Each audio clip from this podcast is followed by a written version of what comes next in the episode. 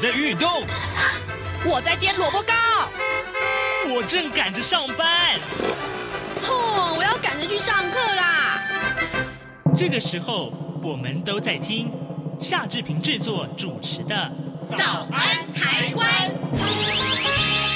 早安台湾带给你最热门的时事访谈，最感动的人物专访，最直接的民意表达。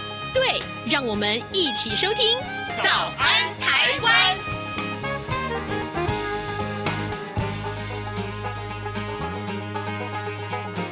早安台湾，我是夏志平。今天是二零二零年的十月一号，哇哇哇！今天也是中秋节呢，真高兴，志平能成为中央广播电台第一个跟您说“二零二零中秋节快乐”的主持人。今年真的是很特殊的一年，对不对？中秋节是一个团圆的日子，志平呢还是要跟您说，好好的珍惜跟家人团聚的时光哦。此刻呢，如果你的家人不在您身边，何妨跟他们打个电话，写封 email，说说你很想念他们。当然喽，也祝大家中秋节快乐平安。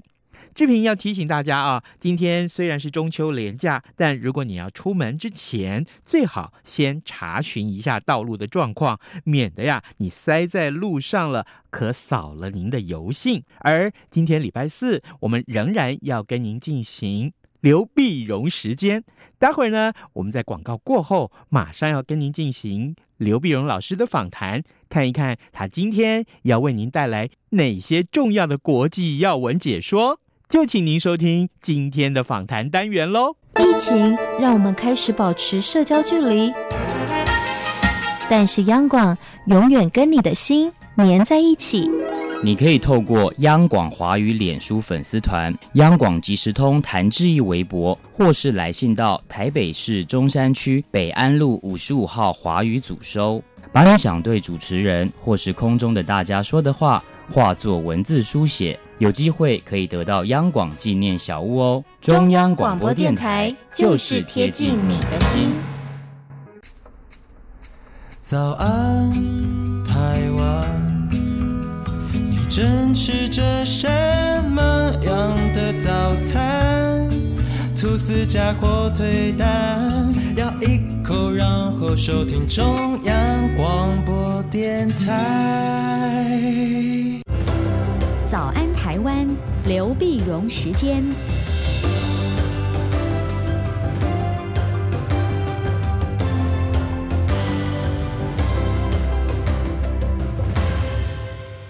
这里是中央广播电台台湾之音，您所收听的节目是《早安台湾》，我是夏志平。今天礼拜四，我们进行刘碧荣时间这个单元。此刻，我们为您连线东吴大学政治系刘碧荣教授，我们要请刘老师为我们来分析最重要、最新的国际外电。老师，您早。早，各位听众朋友，大家早。是，谢谢老师一早接受我们的访问。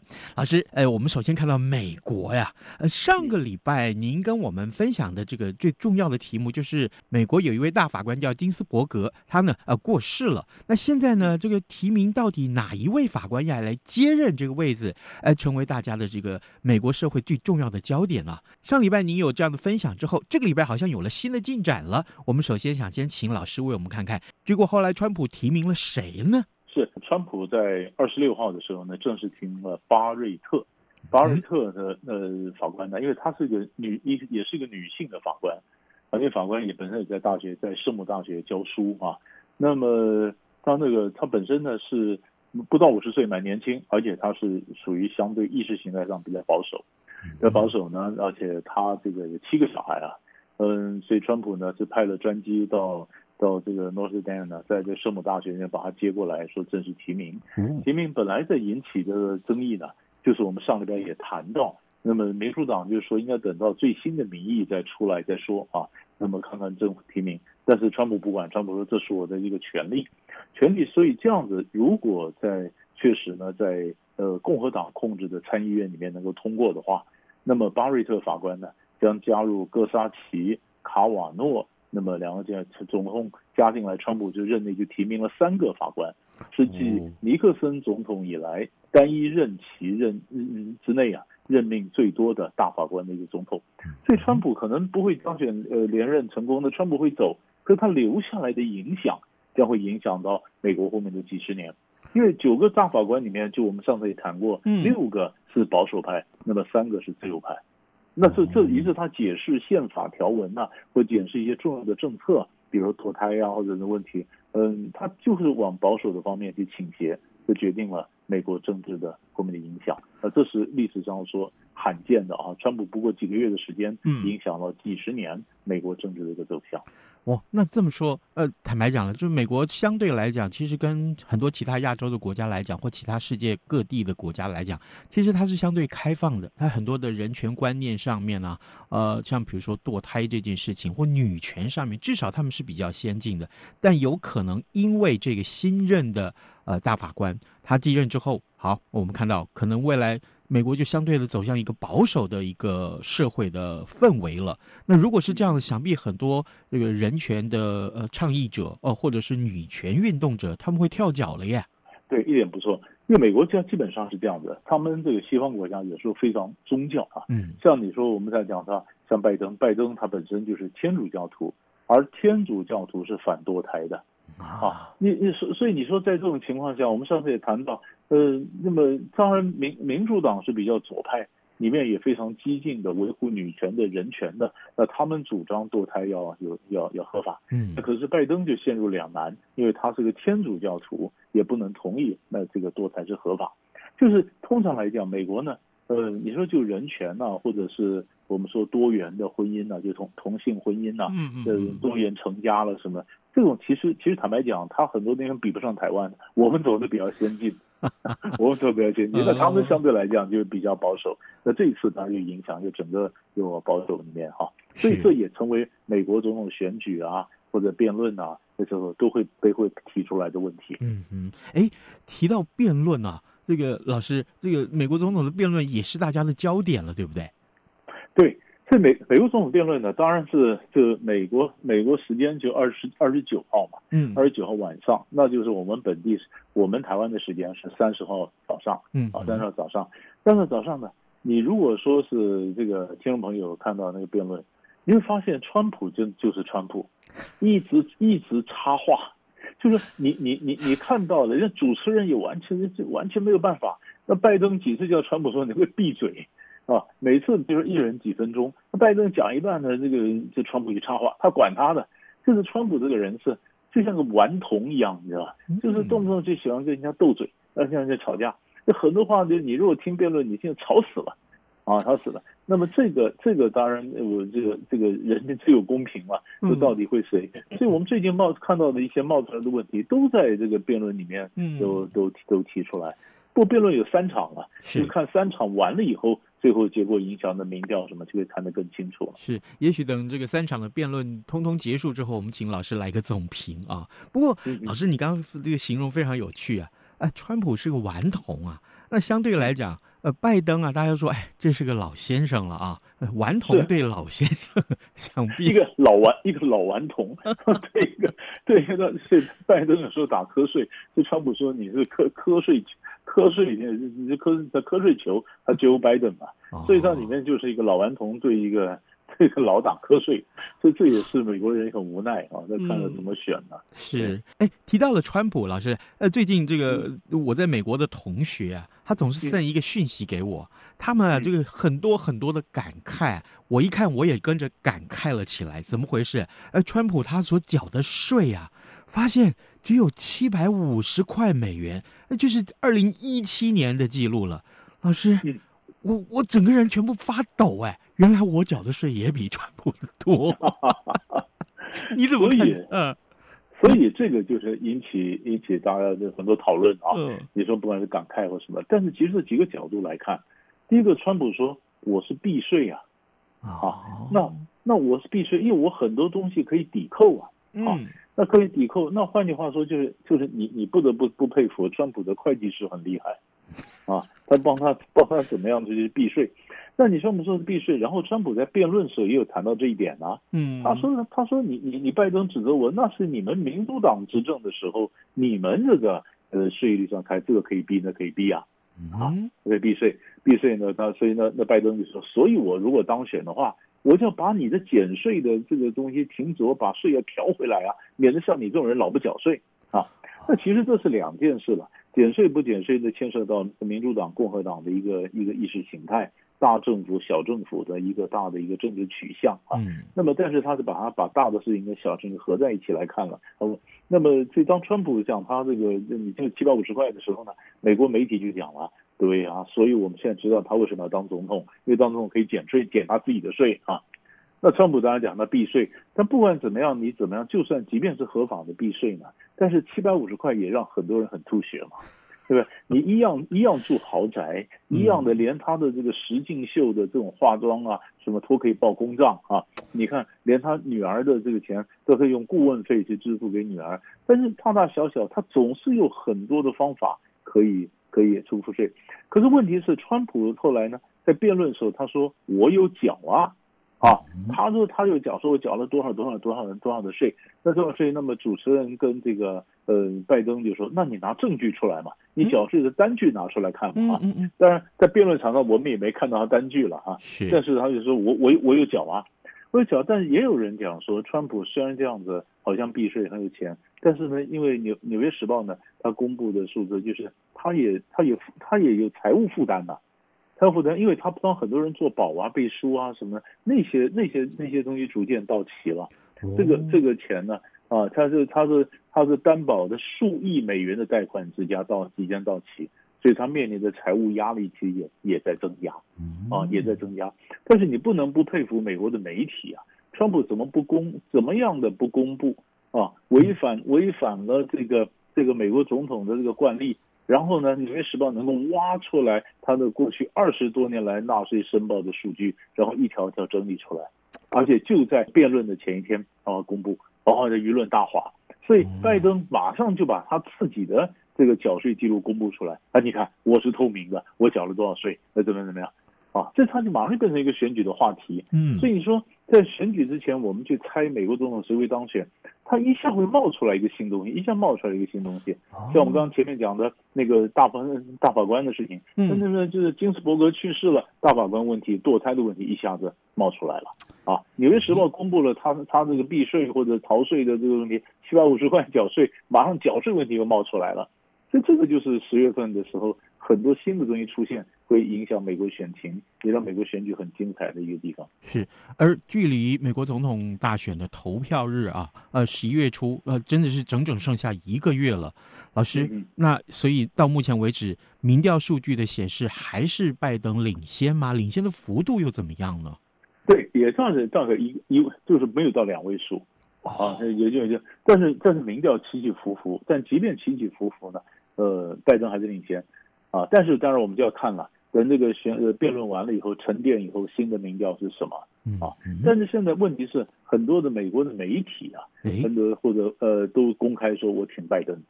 为什么？道理说，道理就是就是川普实在做太烂了。他们说这个川普是有史以来最烂的一个一个总统。嗯。可是呢，最重要是美国的媒体事实上很多地方是黑川普啊。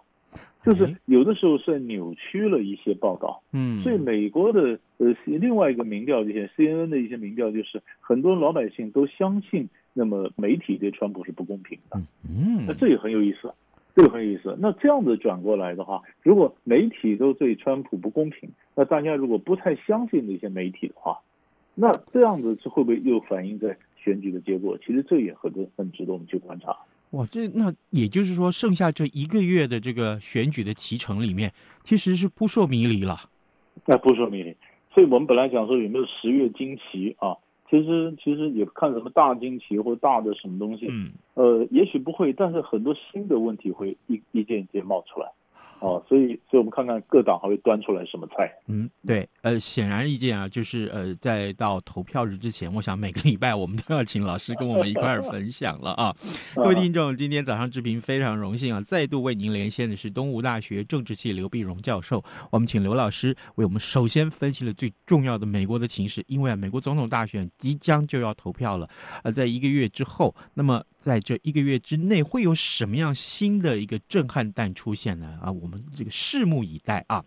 另外，我们来看到过去这段时间以来，其实占据国际新闻重要版面，就是高加索这个地区的一些冲突。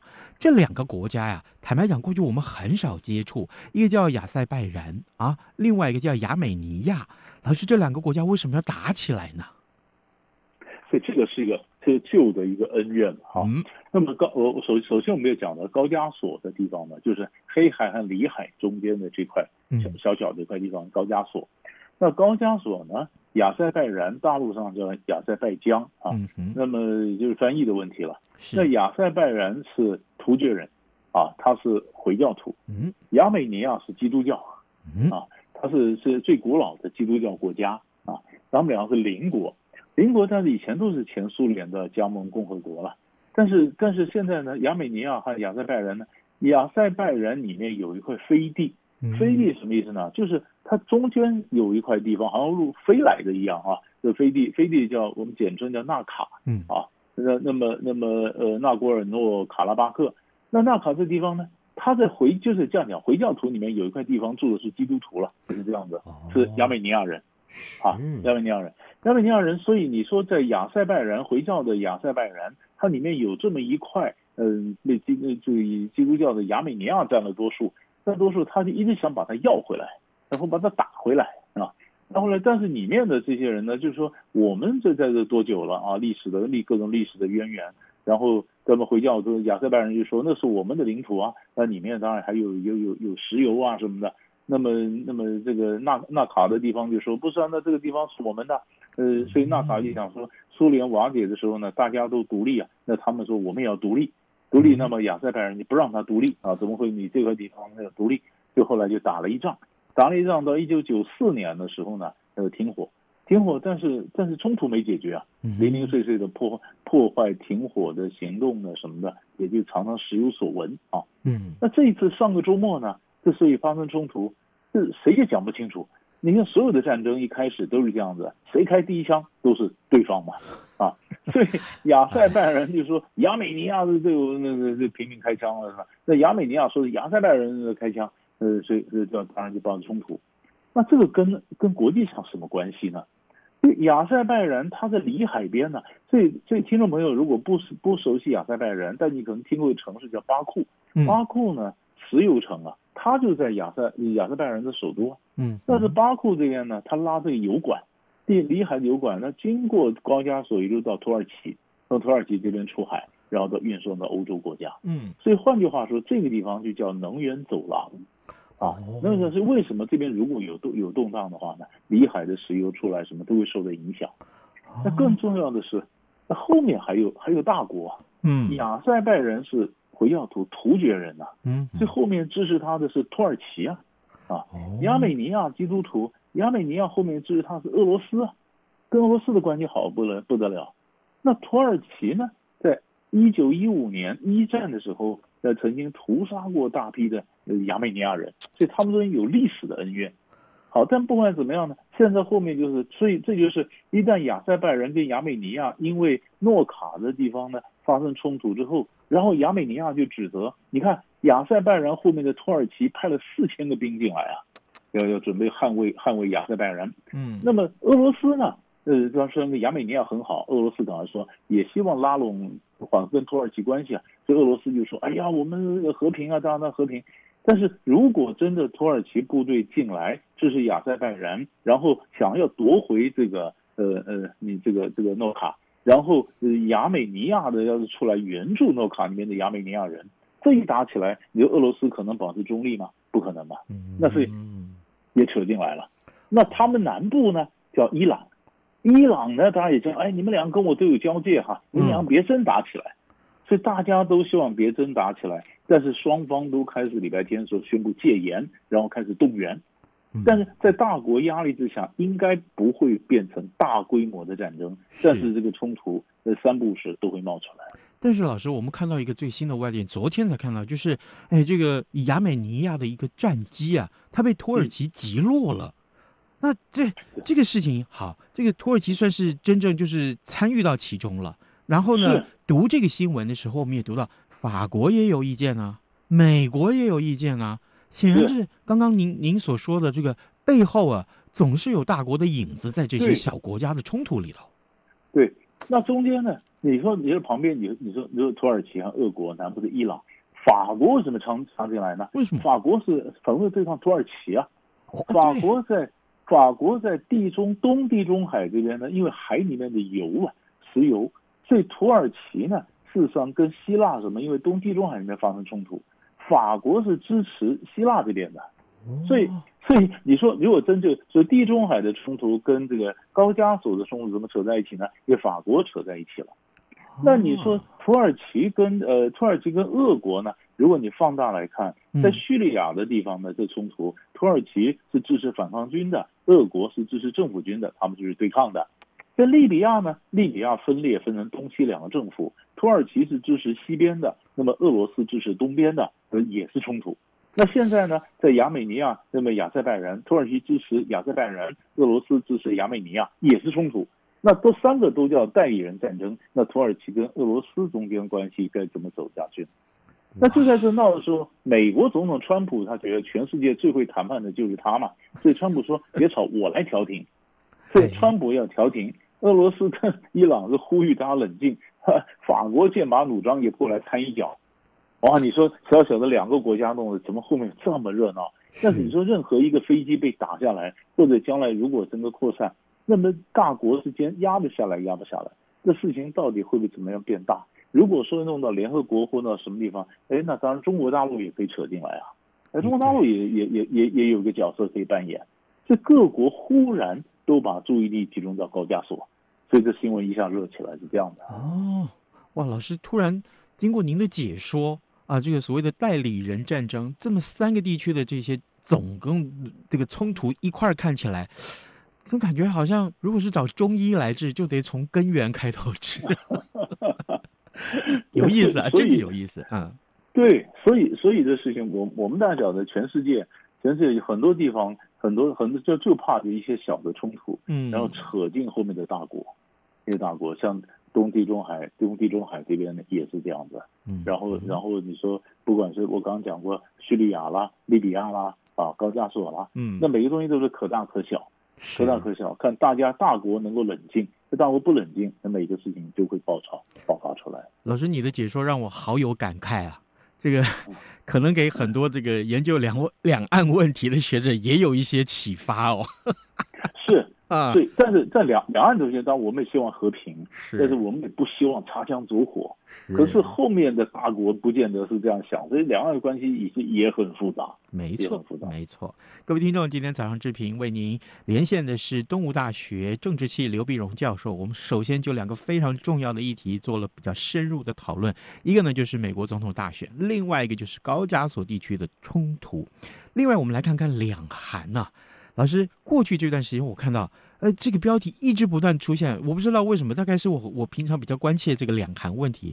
呃，北韩的领导人金正恩他正式道歉，向南韩社会道歉。我觉得这个这个人从前应该都是非常的自视甚高啊，这个也目中无人吧？呃，原谅我用这个形容词。可为什么他要突然道歉？为了什么事情道歉？那这个态度很值得万味了。对。所以这个也是大家看说，你怎么解释金正恩这个行为啊？那当初最早就是南韩的海洋水产部，嗯，那有一个公务员呢在想这个叛逃嘛，投到北韩，嗯，这样结果结果他在过程里面，到快到北韩的海边说，这北韩的守军就说你是谁，要喊口令什么，他也不他也不讲，也没讲他是谁，也不讲，所以人家按照正常方法就开始开枪，开枪，开枪，后来就把这个人给打死了。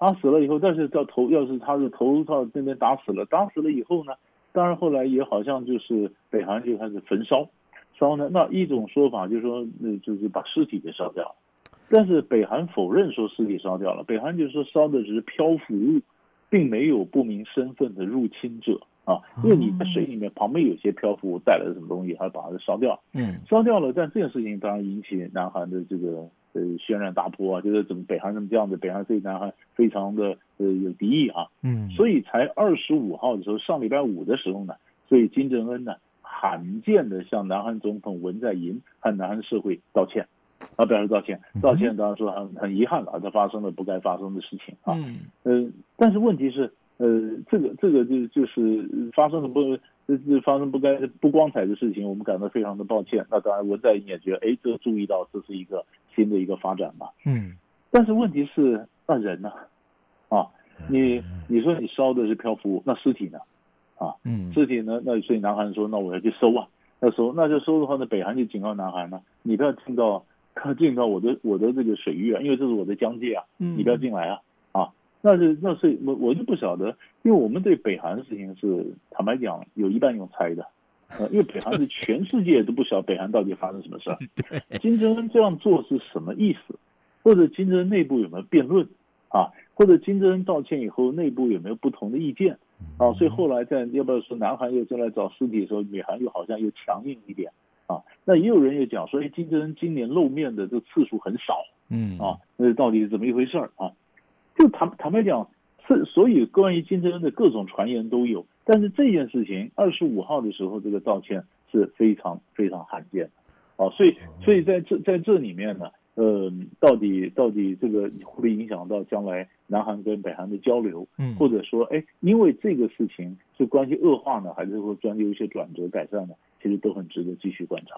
对，我我这跟过去这几年的这个北韩啊，跃上这个国际要闻版的这个机会来讲啊，这么的多。那今年相对来讲，老师你真的提醒我们一点，金正恩今年好安静啊，几乎、嗯、几乎没什么声音呐。啊，对对，所以才有谣传说啊，是不是他妹妹已经逐渐取得大权了，或者金正恩是不是生病了，或者金正恩是不是还活着啊？就是各种传言都有。那如果说北韩的情报很很透明或者很容易取得的话，就不会有这么全世界几千人在研究北韩，对金正恩的下落没有人讲得清楚。所以所所以这是我们只是看出来这次这个信件呢是公开的，南韩也公开了这个信件，这个信件是真的。但这个信件后面代表了什么意义，就可能还要继续往下挖掘了。好，各位听众，今天早上之平为您连线东吴大学政治系刘碧荣教授，我们请刘老师最后呢为我们解说了有关于两韩的情势。呃，北韩的这个金正恩啊，罕见的公开道歉，而且态度呃这个语气非常和缓。我们看到这这个现象真的值得大家继续关注下去。我们今天也非常谢谢老师跟我们的分享，老师祝福您中秋佳节愉快，谢谢谢谢。谢谢你好。哇，好好味呀，好犀利呀！这些粤语的问候语，许多人都朗朗上口。而你真的了解香港吗？央广开辟全新带状节目《这样看香港》，一周五天，规划五种不同类型的节目，通通跟香港有关。周一，香港在 online，My Lela Way，来自香港的年轻世代要用年轻人的语言解读香港的大小事。周二七一五公里之间，举家从香港移居来台的夫妻档朱仔与美智，将以知性、轻松和贴近生活的方式，分享台港两地生活和文化观察。周三舍之岂能藏乎？吴色智老师邀请专家学者剖析香港现况，多元视角让您迅速掌握东方之珠的未来形势。周四想跟你聊聊天。主持人张明天会挖掘香港圈内新奇、有趣、特别的资讯，邀请各行各业各阶层来宾与您聊香港。周五港式大排档，黄美玲将为您上菜，与您谈时事、读历史、看风景、尝美食、品风尚、道人生。每周一到周五晚间十点到十点三十分，央广带您这样看香港。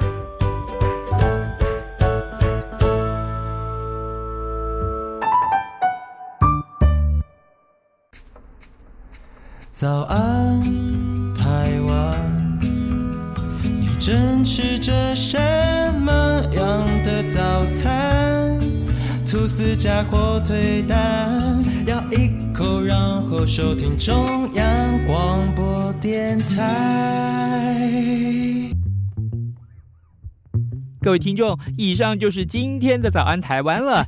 希望您会喜欢我们为您安排的节目内容。祝您有个愉快的中秋连续假期，咱们明天再见喽！早安，你好，欢迎光临。今天吃汉堡或三明治，加杯饮料只要一个硬币。